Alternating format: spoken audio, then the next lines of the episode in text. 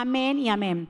Y el tema de hoy titula Conserva lo que tienes, conserva lo que tienes. Nos basamos en Apocalipsis capítulo 3 del verso 7 en adelante. Escribe el ángel de la iglesia en Filadelfia, esto dice el santo, el verdadero, el que tiene la llave de David, el que abre y ninguno cierra, y cierra y ninguno abre. Yo conozco tus obras. He aquí he puesto delante de ti una puerta abierta, la cual nadie podrá cerrar. Porque aunque tienes poca fuerza, has guardado mi palabra y no has negado mi nombre. He aquí, yo entrego de la sinagoga de Satanás a los que se dicen ser judíos y no lo son, sino que mienten. He aquí, yo haré que vengan y se postren a tus pies y reconozcan que yo te he amado. Por cuanto has guardado la palabra de mi paciencia, yo también te guardaré de la hora de la prueba que ha, de venir sobre el mundo entero para probar a los que moran sobre la tierra. He aquí yo vengo pronto, dice el Señor. Retén lo que tienes para que nadie o para que ninguno tome tu corona.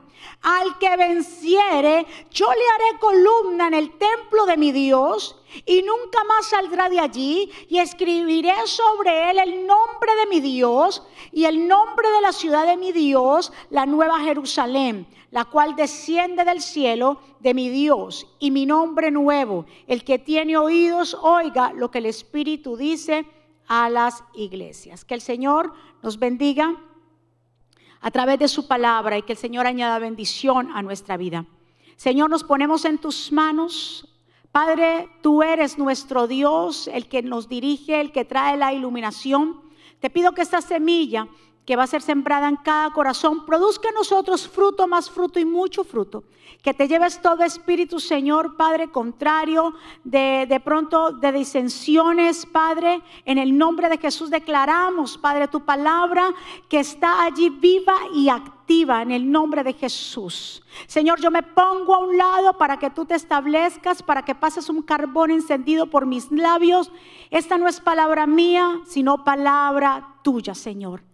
Padre Dios mío, declaro que los corazones que están ahí, Dios mío, receptivos, que puedan, Señor, Padre, salir fuertes, con fe, con esperanza, Señor. Que tú sigas levantando los hogares, que tú sigas levantando las familias. En tus manos estamos, Señor, en el nombre poderoso de Jesús. Y el pueblo del Señor dice, amén y amén.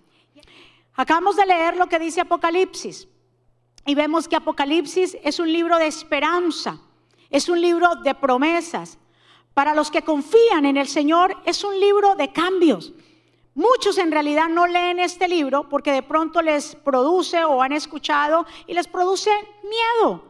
Pero en realidad producen ellos esto porque verdaderamente no conocen a Jesús, quien es el autor. Este libro contiene promesas poderosas para los que confían en el Señor. También el libro de Apocalipsis entendemos que lo escribió Juan, el discípulo amado del Señor, quien se encontraba preso en ese tiempo en la isla de Pasmos. Él ya estaba de una avanzada edad. Y Dios le permitió esta gran bendición, esta gran revelación de los últimos tiempos. Y empieza Apocalipsis, empieza con el mensaje a siete iglesias que se encontraban en Asia Menor que se encontraban allí, que ahora mismo Asia Menor pertenece a Turquía. Y ahora, en este tiempo, representan a la iglesia de Jesucristo, a diferentes iglesias que el Señor ha levantado, las diferentes iglesias. Entonces, miramos aquí que es un mensaje para este tiempo. A cada uno se le da un mensaje específico. Jesús da a conocer o se da a conocer a cada una de ellas con diferentes nombres. Si usted lee cuando empiezan las cartas, las siete iglesias, el Señor usa diferentes nombres. Y solo una de ellas o dos de ellas se le hace un llamado, no se le hace un llamado de atención. A todas la mayoría, pero solamente a dos de ellas el Señor no le hace un llamado de atención. Y esto lo vemos con la iglesia de Filadelfia y totalmente la de Esmirna.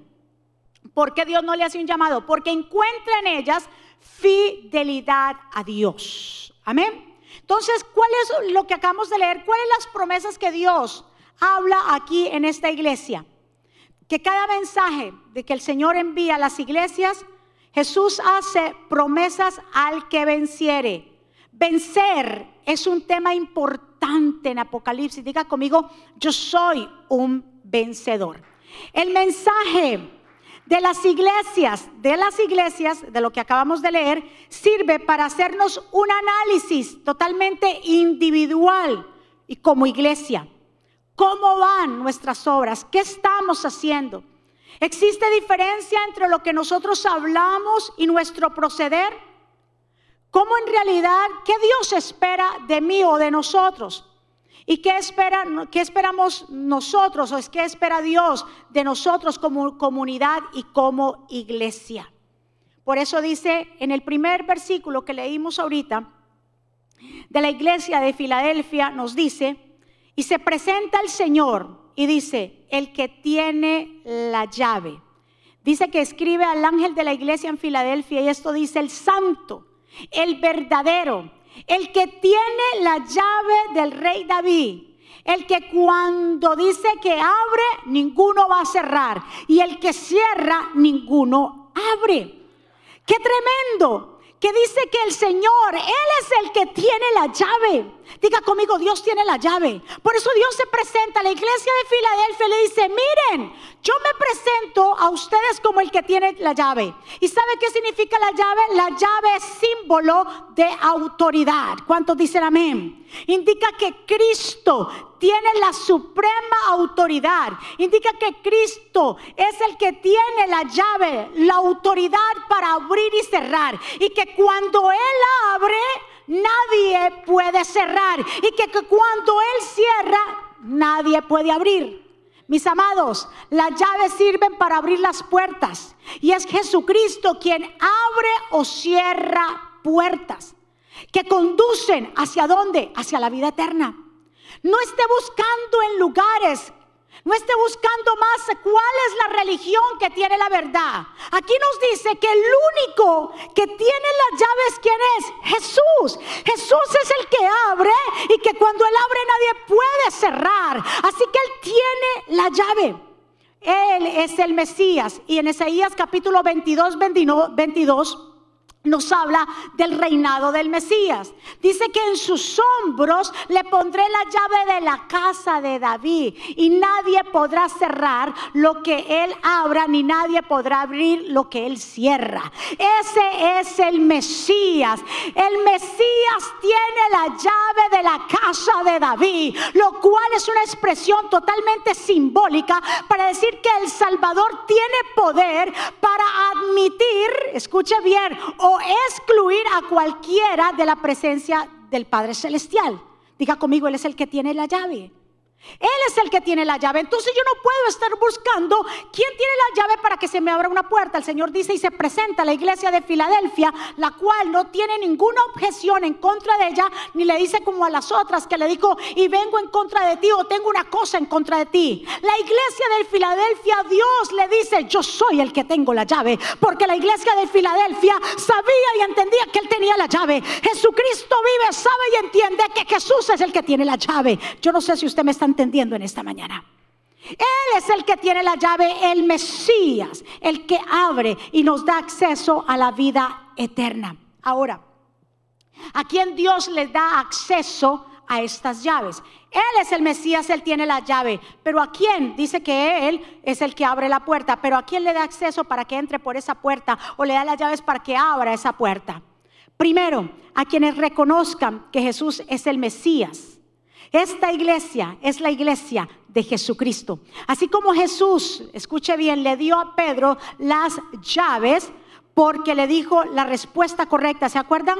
Cuando tuvieron esa conversación en Mateo capítulo 16, verso 15, que le dice, y ustedes, cuando el Señor le dice, ¿qué dice la gente de mí quién soy? Y todos o algunos dijeron, tú eres el profeta, ah, que tú eres Juan el Bautista, muchos dicen muchas cosas de ti, pero se levanta Pedro y le dice, Pedro, ¿quién dice la gente que soy? Y dice Simón Pedro y le responde, tú eres el Mesías, el Hijo del Dios viviente. Entonces Jesús le dijo, dichoso Simón, hijo de Jonás, porque esto no te lo reveló ni carne ni sangre, sino que te lo reveló mi Padre que está en los cielos. Y a ti te digo, Pedro, escucha bien. A ti te digo que sobre esta piedra, ¿cuál es la piedra? Mucha gente dice, no, es que Pedro es la piedra de la iglesia. No, el Señor le dijo, escucha bien, a ti te digo, Pedro, sobre esta piedra. Piedra, ¿qué significa?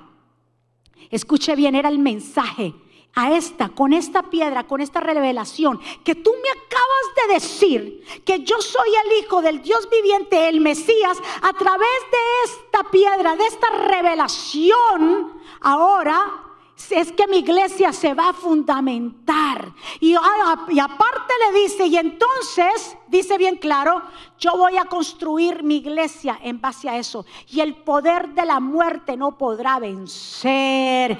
Te daré, mire lo que le dice a Pedro, te daré las llaves del reino de los cielos. Lo que tú, lo que tú ates o desates en la tierra será atado y atado en los cielos. ¿Cuántos están de acuerdo conmigo? Esto nos está hablando de autoridad. Jesús es el que tiene la llave, pero también nos dice que aquellos que lo reconozcamos como el Mesías, como el Hijo del Dios viviente, que cumplamos con sus preceptos, con su palabra y obedezcamos, lo obedezcamos a Él, entonces Él nos da esa misma autoridad para atar y desatar aquí en la tierra para que arriba en los cielos también se cumpla. Así que di conmigo, yo tengo autoridad. El problema es que la iglesia no ha entendido esta autoridad. El problema es que la iglesia de Jesucristo todavía sigue durmiendo en los laureles. El problema radica es que no han creído en aquel que lo llamó.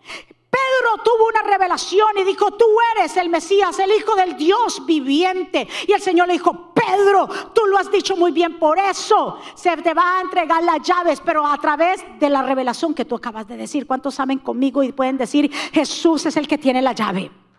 Ahora, el que tiene la llave es el que tiene la autoridad. O sea, si usted, por ejemplo, las llaves de su casa, ¿quién la tiene? Los que son dueños de la casa, los que viven ahí, los que tienen confianza. De resto, usted no le entrega la llave a cualquiera. ¿Por qué? Porque el que tiene la llave es el que tiene autoridad. La iglesia de Jesucristo, a la iglesia de Jesucristo, Dios le ha entregado las llaves. Diga conmigo, yo tengo las llaves. Y si yo tengo las llaves, ¿por qué tenemos las llaves? Porque Jesús nos otorga esa autoridad y nos da acceso para nosotros poder entrar. También nos dice que dice, yo soy, dice el Señor y se presenta en esta iglesia, yo soy el que tiene las llaves de la casa de David. ¿Qué significa eso? Que no era cualquier llave, sino las llaves de la casa de David. Eran una llave ¿De qué? De ser hijos de Dios. Esa llave que nos otorga de tener ese llamado, de tener ese linaje por siempre y para siempre. Ahora, ¿quién era David? Dice la escritura que David era el cantor de Israel, el que lleno de gozo llevó el arca del pacto de nuevo a Jerusalén. Y la llevó con gozo, la llevó con cántico, la llevó con danza. Entonces, ¿A quién Dios está llamando y, nos entrega y nos da acceso a esas llaves? A los que son adoradores en espíritu y en verdad. ¿Cuántos pueden decir amén? A los que son verdaderos adoradores. ¿Qué le dijo el Señor cuando tuvo esa conversación en Juan capítulo 4? Cuando tuvo esa conversación con aquella mujer samaritana. El Señor le dice, bien claro, ahora viene y la hora es cuando los verdaderos adoradores adoran al Padre en espíritu y en verdad, porque también el Padre tales adoradores busca que le adoren. Dios es espíritu y los que lo adoran dice bien claro, lo adoran en espíritu y en verdad. ¿Cuántos adoradores me están escuchando en esta mañana? Diga conmigo, yo soy un adorador. Eso es lo que Dios está buscando. Entonces dice, yo soy el que tengo la llave de David. Escúchame, pueblo del Señor.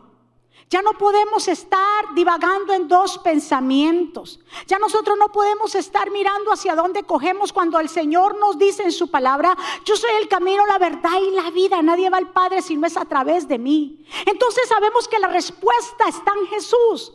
Ya no busques de un lado para allá. La respuesta está en el Hijo de Dios. Es el único que tiene la autoridad para abrirnos la puerta para la vida eterna. Aparte, nos da la autoridad aquí en la tierra para deshacer las obras del enemigo.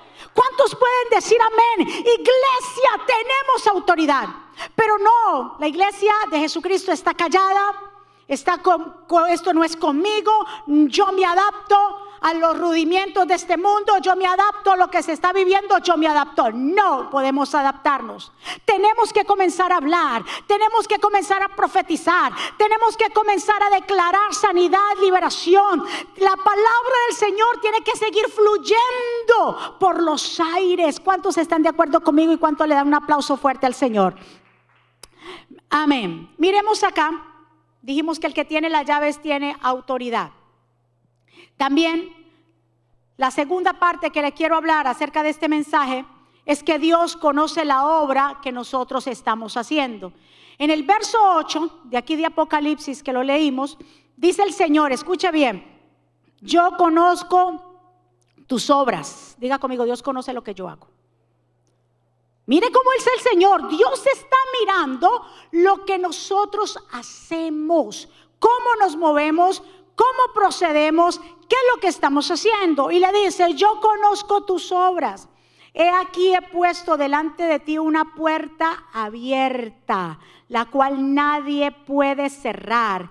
Porque aunque tienes poca fuerza, que le dice a la iglesia, has guardado mi palabra y no has negado mi nombre. Aleluya. ¿Cuánto le da un aplauso fuerte al Señor?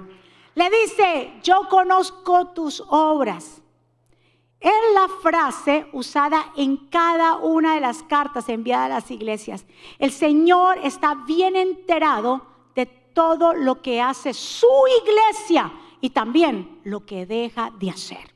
Dios tiene sus ojos puestos a la iglesia, para eso nos dejó a nosotros, para hacer luz en medio de la oscuridad. Y le dice ahí, la puerta abierta que nadie puede cerrar significa que el Señor ha puesto ante la congregación de Filadelfia, en este caso que acabamos de leer, una magnífica oportunidad de predicar el Evangelio. El Señor les dará todo el poder, escuche bien, les dará todo el poder necesario para que la gracia divina actúe con ellos a fin de que los oyentes estén atentos al mensaje.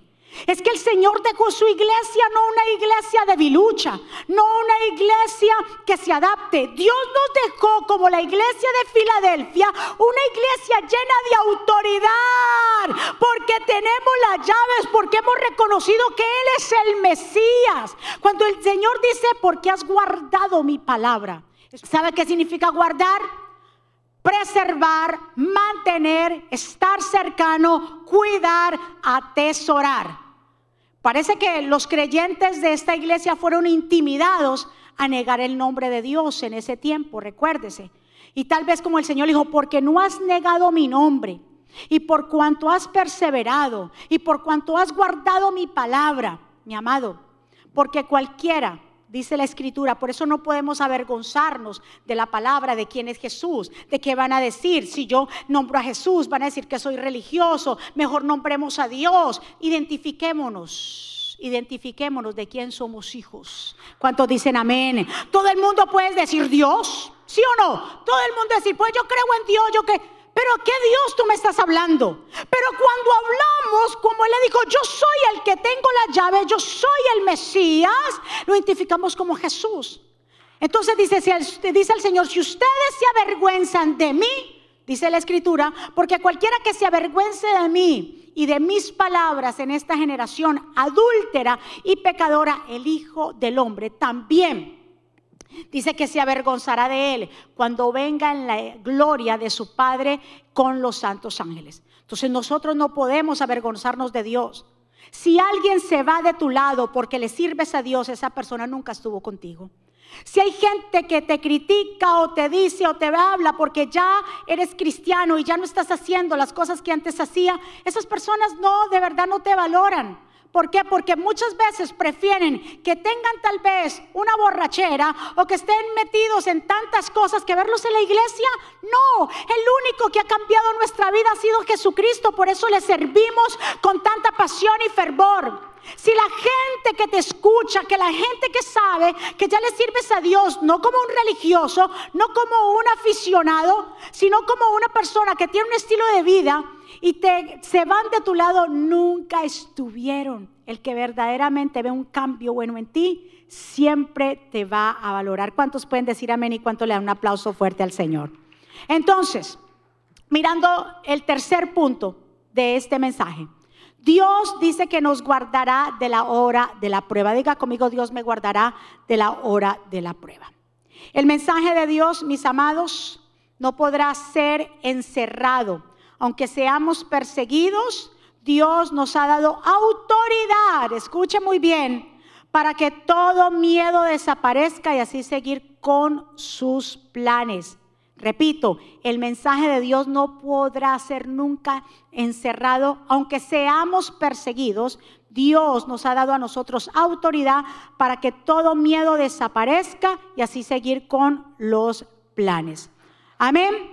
Guarda mi palabra. Diga conmigo, yo voy a guardar la palabra del Señor. Ahora, dice bien claro en el verso 10 del mismo capítulo que acabamos de leer, dice, por cuanto has guardado la palabra de mi paciencia, yo también, y aquí viene una promesa tremenda, pueblo del Señor, dice, yo también te guardaré de la hora de la prueba que ha de venir sobre el mundo entero para probar, diga conmigo, Dios nos va a probar para probar a, los que moran sobre la tierra. Ahora, aquí la palabra, la palabra de mi paciencia es la palabra que habla de la paciencia de Cristo y sus efectos en la producción de la paciencia de parte de aquellos que son de Él. En realidad la paciencia, ¿qué hace la paciencia? Perfecciona el carácter del cristiano y por ello la comunión en la paciencia es la condición sobre la que los creyentes serán admitidos a reinar con Él. Entonces el Señor dice, por cuanto has guardado la palabra de mi paciencia, porque la palabra de Dios produce en nosotros paciencia que tiene que ver con el carácter del cristiano. ¿Cuántos están de acuerdo conmigo? Entonces Dios nos dice, miren, el hecho de ustedes atesorar esa palabra, el hecho de ustedes de guardarla con fervor, entonces yo les prometo y yo les doy esa promesa de que cuando venga la hora de la prueba, yo los guardaré a ustedes. Entonces es una promesa, por eso le digo que Apocalipsis está lleno de promesas poderosas. El Señor dice que aunque venga el caos, aunque venga la prueba, aunque venga la persecución, aunque venga lo que venga, Dios le dice a la iglesia de Filadelfia que también fue perseguida y le dice, por cuanto has guardado mi palabra, yo te guardaré de la hora de la ira, de la hora de la prueba. ¿Cuántos están de acuerdo conmigo? ¿Cuánto le dan un aplauso fuerte al Señor? Entonces, ¿qué es lo que nosotros tenemos que hacer como cristianos, como hijos de Dios? Diga conmigo, guardar. Pero el problema no, que la gente no guarda, la gente está asustada, la gente anda escondida, la gente anda en pánico, ya no ora, ya no ayuna, ya no lee, ya no nada. Pero ¿por qué si el Señor nos está diciendo, mis hijos guarden lo que yo les he entregado, guárdenlo y atesórenlo? Esa palabra, por cuanto has guardado la palabra de mi paciencia. Porque eso es lo que el Señor está buscando de nosotros, que seamos pacientes y que no nos desesperemos. También le dice a esta iglesia y que nos dice a nosotros en esta mañana, dice el Señor, vengo pronto. Retén lo que tienes, escucha bien, para que nadie tome tu corona. Diga conmigo, Jesús viene pronto. Ahora, he aquí, dice bien claro, he aquí, yo vengo pronto. Ahora, yo voy a retener. ¿Qué es lo que tú tienes? Mi pregunta para ti, iglesia, ¿qué es lo que tú tienes? Porque la palabra retener en griego es kratei, que significa agárralo bien, o sea, agárralo con fuerza para que nadie toma o tome, que en griego es reciba, para que nadie recibe, reciba tu corona. Iglesia, ¿qué tú tienes en tu mano? Porque el Señor dice, retén lo que tienes. O sea que lo que tú tienes es lo que te va a servir para más adelante. Ahora, la iglesia de Jesucristo tiene algo muy importante que se llama autoridad. Autoridad. Dios le ha dado autoridad, Dios le ha dado poder. Ahora, esta parte que el Señor dice, yo vengo pronto, tiene un tono totalmente de urgencia y de rapidez. Jesús va a venir y a recibir a los suyos en el aire. Eso es lo que estamos esperando los cristianos. ¿Cuántos están de acuerdo conmigo? Que venga por nosotros, que venga el rapto. Pastor, ¿y qué es el rapto? Bien claro lo dice Primera de Tesalonicenses, capítulo 4, verso 16 al 17. Y dice, porque se oirá una voz de mando, la voz de un arcángel y el sonido de la trompeta de Dios. Y el Señor mismo bajará del cielo. Y los que murieron creyendo en Cristo resucitarán primero. Y después los que hayamos quedado si viene el Señor, dice, los que estamos quedados vivos, seremos llevados, o sea, seremos arrebatados juntamente con ellos en las nubes para que nos encontremos con el Señor en los aires y así mismo estaremos con Él para siempre. Mire lo que dice el verso 14, anímense pues unos a otros con esta palabra. Escuche pueblo, esto es de animarse. Lo que vivimos en esta tierra es totalmente pasajero nuestra promesa más grande es que el Señor viene por la iglesia y no por cualquier iglesia. Viene así como la iglesia de Filadelfia, una iglesia que aunque fue sufrida, perseguida, siempre mantuvo, se mantuvo de pie, no negó al Señor esa iglesia se mantuvo fiel al Señor, guardó su palabra y no tuvo nada en contra de ella porque perseveró hasta el final. Dios está buscando esa iglesia que persevere hasta el final, que sea como la iglesia de Filadelfia, que se mantenga de pie, que guarde su palabra. Pueblo, guarda su palabra. Ya no más afanes, ya no más estar corriendo, ya no más planes que solamente tienen que ver con nosotros. Que Dios esté siempre en el todo, en todo en nuestra vida. Pueblo, ¿qué es lo que tú y yo tenemos que tenemos que retener? ¿Sabes qué? La lealtad a Dios, la paciencia, la pasión, el amor, la sinceridad, la honestidad por Dios. Eso tenemos que guardar para que nadie reciba. Yo no sé si usted me está entendiendo en esta mañana. Escucha bien. Retén lo que tienes, o sea, agárralo con fuerza, lo que tú tienes. ¿Para qué? Para que nadie tome tu corona, para que nadie reciba tu corona. Miren, existe el riesgo de que un creyente o una iglesia pierdan la recompensa prometida a los que conservan el primer amor.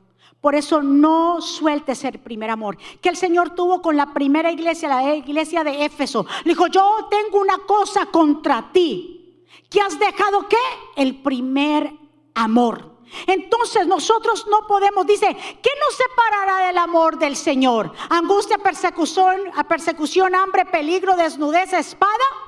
Dice que ninguna de estas nos podrá separar del amor del Señor. Aunque vivamos persecución, nos tenemos que mantener firme. Aunque haya hambre, pestilencias, enfermedades, virus, nada de esto nos podrá detener. Nada de esto podrá derrumbar el amor que tenemos por el Padre, por el Hijo y el Espíritu Santo. ¿Cuántos pueden decir un amén en esta mañana? Dios nos está hablando como iglesia, la iglesia que persevere el fin. Aquella iglesia Dios les dará de comer del árbol de la vida. A esa iglesia Dios les dará su premio. A esa iglesia Dios le dirá, buen siervo fiel, en lo poco fuiste fiel, en lo mucho te pondré. Vemos que el Señor nos habla y nos entrega dos promesas. Nos dice el que venciere, toque a su vecino, dígale, venza, que tú seas un vencedor. En el verso 12 nos dice, al que venciere yo lo haré. Escuche bien. Esto está tremendo.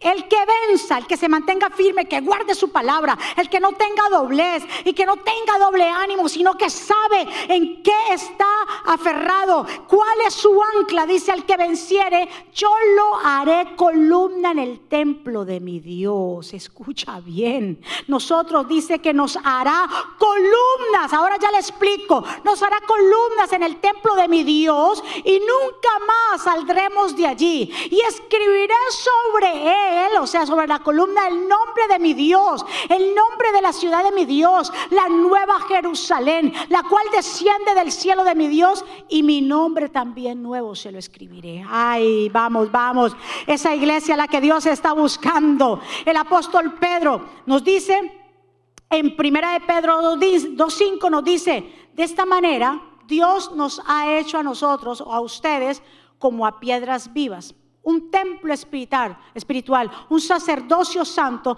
que por medio de Jesucristo ofrezca sacrificios espirituales agradables a Dios.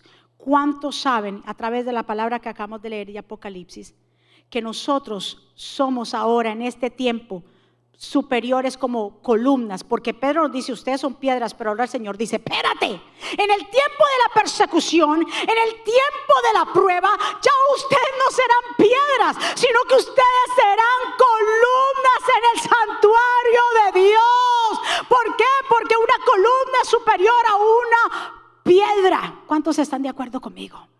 ¿Pero por qué? Porque nos hemos mantenido, porque hemos guardado la palabra de fe, de esperanza y de la paciencia.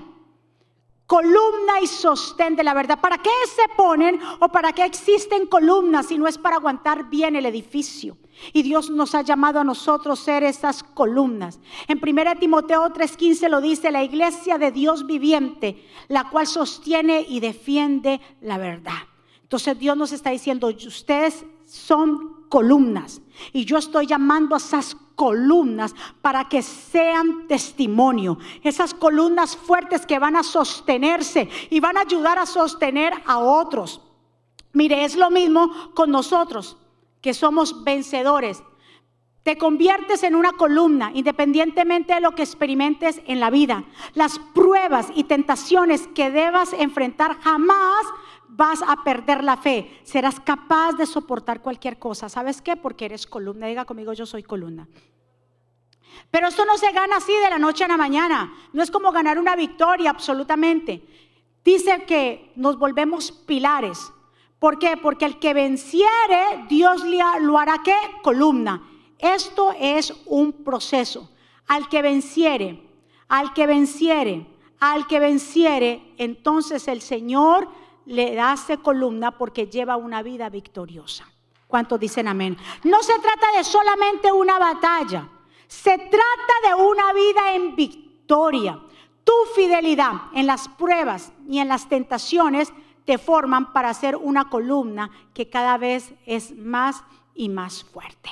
Entonces te conviertes en una parte, dice aquí bien claro, del templo de Dios, como se describe en Apocalipsis. Ahora, en el verso 21 dice, una columna que también se puede fortalecer, una columna que también nos puede sostener, apoyar a los demás. Nos volvemos en esas columnas una herramienta útil completamente para Dios. Eso es lo que Dios nos está hablando, porque cuando hemos guardado esa palabra de paciencia, Dios nos hace y nos dice que seremos columna. Y que en esas columnas dice, escribiré el nombre. Mire las tres cosas que Dios dice. Escribiré el nombre de mi Dios. Escribiré el nombre de la nueva ciudad de mi Dios, la nueva Jerusalén, que desciende del cielo. Y también escribiré, escribiré mi nombre nuevo. En esas columnas que somos nosotros, el Señor nos da ese privilegio. Mire, en los tiempos de Salomón, ¿se acuerda cuando Salomón hizo el gran templo de Salomón? En esas columnas, eh, cuando Salomón las hace, dice que hubieron y las que sostenían el, atrio de Salomón, dice bien claro que ellas llevaban dos nombres, dos columnas que sostenían el gran pórtico de Salomón y sus nombres significaban respectivamente estabilidad y fuerza.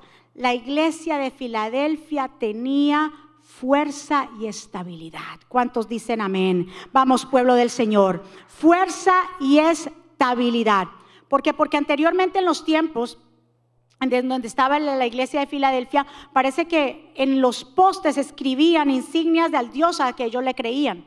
Pero estas insignias se fueron completamente y el Señor nos habla que Él para siempre escribirá su nombre allí. Porque lo que es de Dios permanece para siempre. Lo que es mentira puede, puede ser que se mantenga por unos años, pero se desaparece.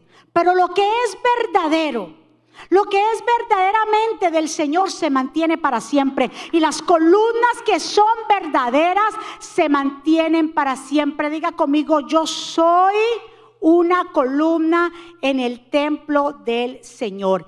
Y eso es lo que Dios está buscando, estabilidad y fuerza y firmeza.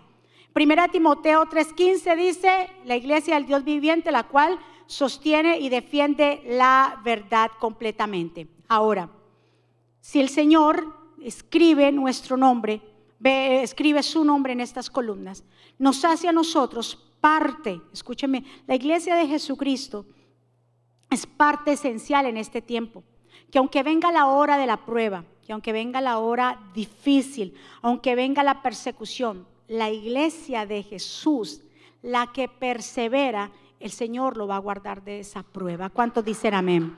Si vemos lo que acabamos de leer completamente de Apocalipsis, nos habla varias palabras. Vencer, nos habla de seguir avanzando, de tener puesto nuestros ojos y la mirada en el autor y consumador de nuestra fe. Como iglesia, esa es nuestra posición. Eso es lo que el Señor le dejó cuando se fue y le dijo a los apóstoles y le dijo, ustedes vayan y prediquen la palabra ustedes vayan y hagan discípulos. Nosotros, el Señor se fue, digámoslo así, nos dejó a la iglesia, no nos dejó una iglesia, como le digo, descubierta, nos dejó una iglesia de poder. Nos dejó iglesia, iglesia somos todos nosotros. No se trata de un, templo eh, hecho de manos, la iglesia somos todos nosotros. Y el Señor nos ha, para este tiempo, porque hay gente que se pregunta, ¿y yo por qué tengo que vivir en este tiempo tan difícil? Déjame decirte que para este tiempo Dios nos ha hecho. Que para este tiempo Dios nos había preparado. ¿Cuántos dicen amén? Por eso aférrate al Señor. Por eso ya no te preguntes más. Por eso toma confianza en Él. Ya no busques en religiones, déjame decirte. Es que no se trata que yo soy de esta religión y yo soy de esta religión y hacemos como de religión en religión, donde el Señor nunca habló de religión. Dígame un nombre en la escritura, amado pueblo, que me habla que el Señor se refiere a una religión. El Señor no tiene religión porque Él dijo bien claro, yo soy el camino, la verdad y la vida. Nadie va al Padre si no es a través de mí. Esto no se trata de clasificar. Por eso son las guerras, por eso son las disensiones, porque la gente dice, es que Pedro es el que fundó la iglesia. No fue Pedro que fundó la iglesia. Usted, usted lo lee. El contexto bien claro. La palabra del Señor está llena de símbolos. Estudie la hermenéutica y usted podrá encontrar que la palabra del Señor está de metáforas, símbolos, símiles, comparaciones y muchas cosas que la gente lo toma literal. Pero en el momento que Jesús y Pedro tuvieron esta conversación, Pedro da esa revelación ahí es donde el Señor dice, sobre esa roca, sobre esa roca, sobre Petra, no piedrecita como es Pedro, sobre esa roca fuerte, sobre lo que tú acabas de decir, Pedro, mi iglesia será fundamentada. La iglesia de Jesucristo, desde el primer siglo, escuche bien, nunca se habló. Las religiones vinieron a surgir después de casi 100 años. Pero nunca la iglesia primitiva se dijo, y eso es lo que yo quiero en esta mañana, llegarte de todo mi corazón. Que ya no te justifiques más de qué religión eres. Que ya le entregues el corazón por completo a papá. Que tú puedas decir, yo me rindo ante Él. Él es el que tiene la llave. No la tiene Pedro, no la tiene aquel, no la tiene aquí, no la tiene aquella. La tiene Jesús. Y a Él es que tengo que seguir. No la tiene ningún santo, no la tiene ninguna estatua, no la tiene nadie. El único que pagó un precio por ti en la cruz fue Jesús. El único que resucitó entre los muertos y se levantó con poder y le quitó la llave de la muerte al enemigo fue Jesús, no fue otra persona más. Por eso a Él tenemos que seguir. Por eso a Él tenemos que doblegarnos delante de la presencia del Dios Altísimo, porque Él es el que tiene la llave. Porque Él es el que tiene la autoridad y se le entrega a la iglesia de Jesucristo, no a la que tiene un nombre, sino a la iglesia de Él. A eso Dios viene a buscar. Dios viene a buscar una iglesia sin mancha y sin arruga. Dios viene a buscar una iglesia que solamente busque, no busque lo propio suyo, sino que busque que el reino de Dios se extienda. Que no estén disensiones, que no estén alegamientos. El que tiene la verdad, el que tiene nunca se defiende. El que tiene la verdad perdura hasta el final. ¿Cuántas religiones y cuántas sectas se han levantado que se han quedado en el olvido?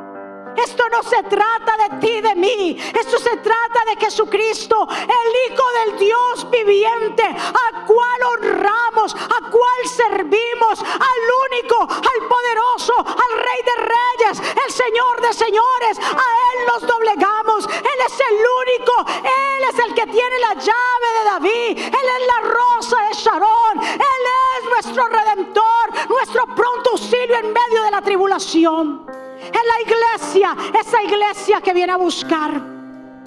Pueblo, levántate ahí donde tú estás en esta mañana. Porque Dios está buscando esa iglesia.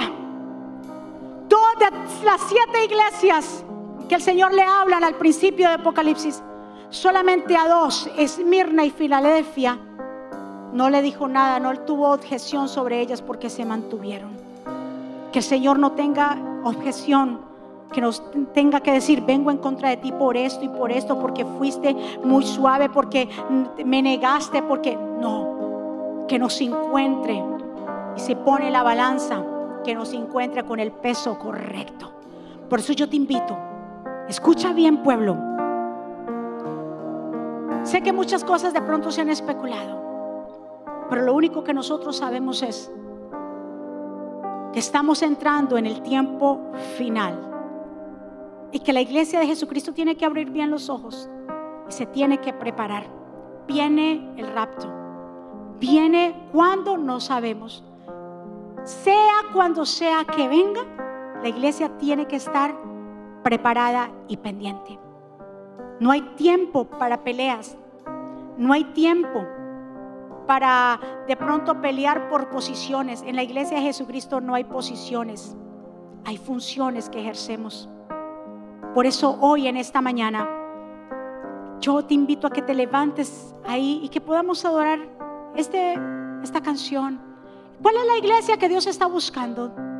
¿Cuál es la iglesia? Díselo.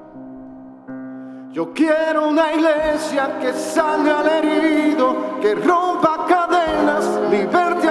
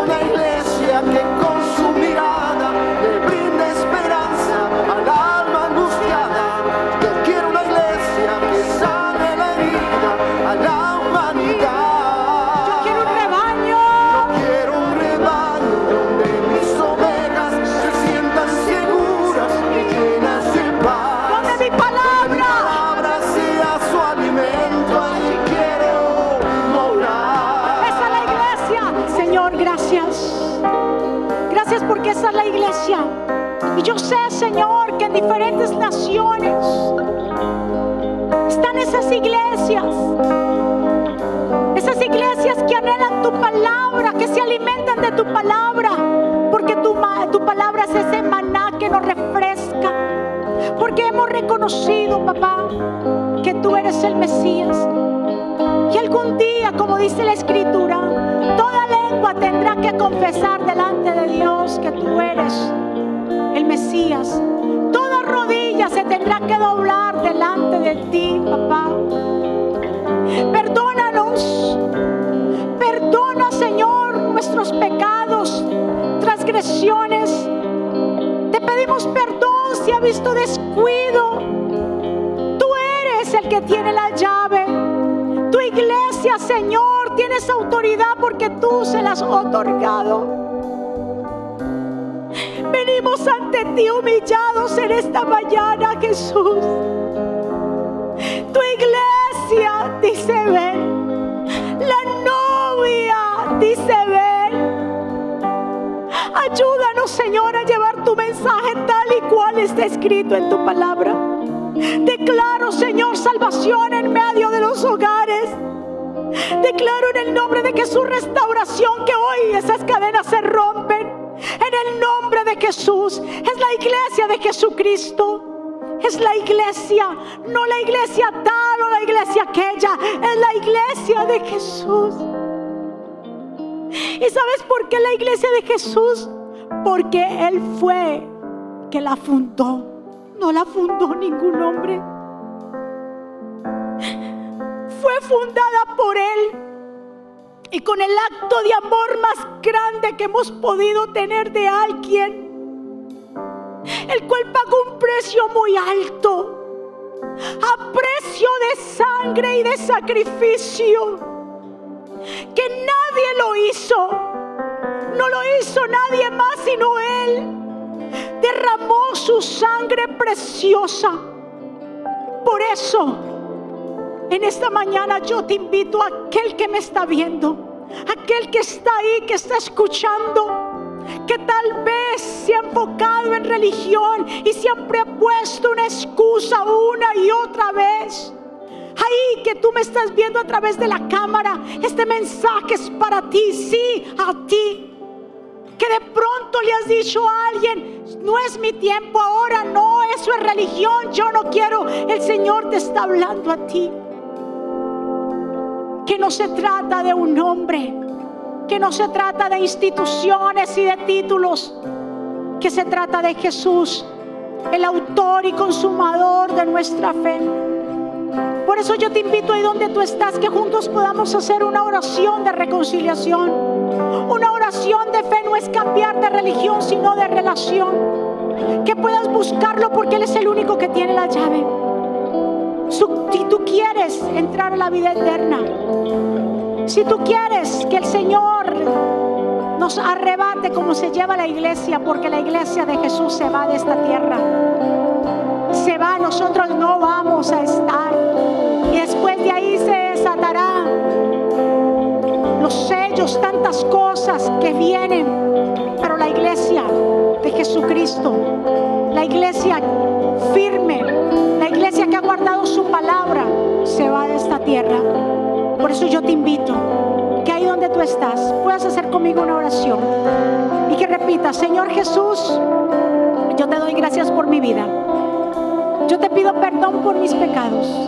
Yo te recibo como mi Señor y suficiente Salvador. Perdóname, ayúdame, enséñame. Dirige mi vida, Señor. Reconozco que tú eres el Mesías, el Hijo del Dios viviente. Reconozco que moriste en la cruz, que derramaste tu sangre y que al tercer día resucitaste. Perdóname, Señor. Me reconcilio contigo, Jesús. Te entrego mi vida y mi familia escribe mi nombre en el libro de la vida, en el nombre de Jesús. Denle un aplauso fuerte al Señor. Vamos. Den un aplauso fuerte al Rey de Reyes, Señor de Señores. Yo sé que hay muchas vidas que han recibido la palabra. Yo sé que hay muchas vidas que hoy abrieron su corazón. Aquí hay una presencia divina, una presencia del Altísimo. Aquí hay una presencia gloriosa, así como lo está haciendo en todos los hogares ahora mismo. Sé que Dios está, está trayendo restauración y está trayendo liberación. Recibe esta palabra hoy en día. Compártela, porque sé que va a ser de mucha bendición. No se trata de una iglesia, no se trata de qué denominación tenemos, se trata de Jesucristo que Él es nuestro Señor, que Él fue a la cruz y que debemos seguir sus pasos y ser sus discípulos. Que en esta mañana tú te puedas levantar y decir gracias Señor, gracias por tu muerte, gracias por tu resurrección, gracias por darme la oportunidad y el privilegio de haber nacido de nuevo. Y que pongas estas palabras que hemos hablado hoy, que las pongas por obra. Que estas palabras que hemos hablado hoy, que el Señor ha traído a través de su palabra, las pongas y las retengas en tu corazón. ¿Cuántos pueden decir amén cuando le dan un aplauso fuerte al Señor? Amén. Fuerte el aplauso. Vamos a despedirnos, vamos a levantar nuestras manos delante del Señor y vamos a orar porque sé que esta semana será una semana de mucha bendición, será una semana poderosísima. Tenga esa fe, tenga esa actitud de que esta semana vendremos con buenas noticias. Amén. Vamos a levantar nuestras manos. Pueblo del Señor, que Jehová te bendiga y te guarde. Que Jehová haga resplandecer su rostro sobre ti y tenga de ti misericordia. Que Jehová haga resplandecer su rostro sobre ti y, tenga, y ponga en ti paz. Y termino con estas palabras. Vivan en gozo. Sigan creciendo hasta alcanzar la madurez. Anímense los unos a los otros, vivan en paz y armonía. Entonces el Dios de amor y paz estará con ustedes. Que la gracia de nuestro Señor Jesucristo, la comunión con el Espíritu Santo sea con todos ustedes. Dios me los bendiga, Dios me los guarde, saludados los unos a los otros. Muchas bendiciones. ¿Quieres estar al día con todos los eventos de la pastora Mónica Jaques y Ministerio Jesucristo Vive? Ahora lo puedes hacer introduciendo la aplicación Mónica Hackes, ahora disponible en la tienda de aplicaciones de Apple y Google. Es muy fácil de usar y contiene un menú útil y de acceso rápido. Ahora podrás acceder al último libro de la pastora Mónica, eventos, palabras de fe e incluso comunicarte con nosotros vía chat. También puedes seguirnos en Facebook, Instagram, Twitter y YouTube para ver servicios de poder en vivo y recibir reflexiones, palabras de aliento y mensajes diarios. No esperes, descarga la aplicación ahora.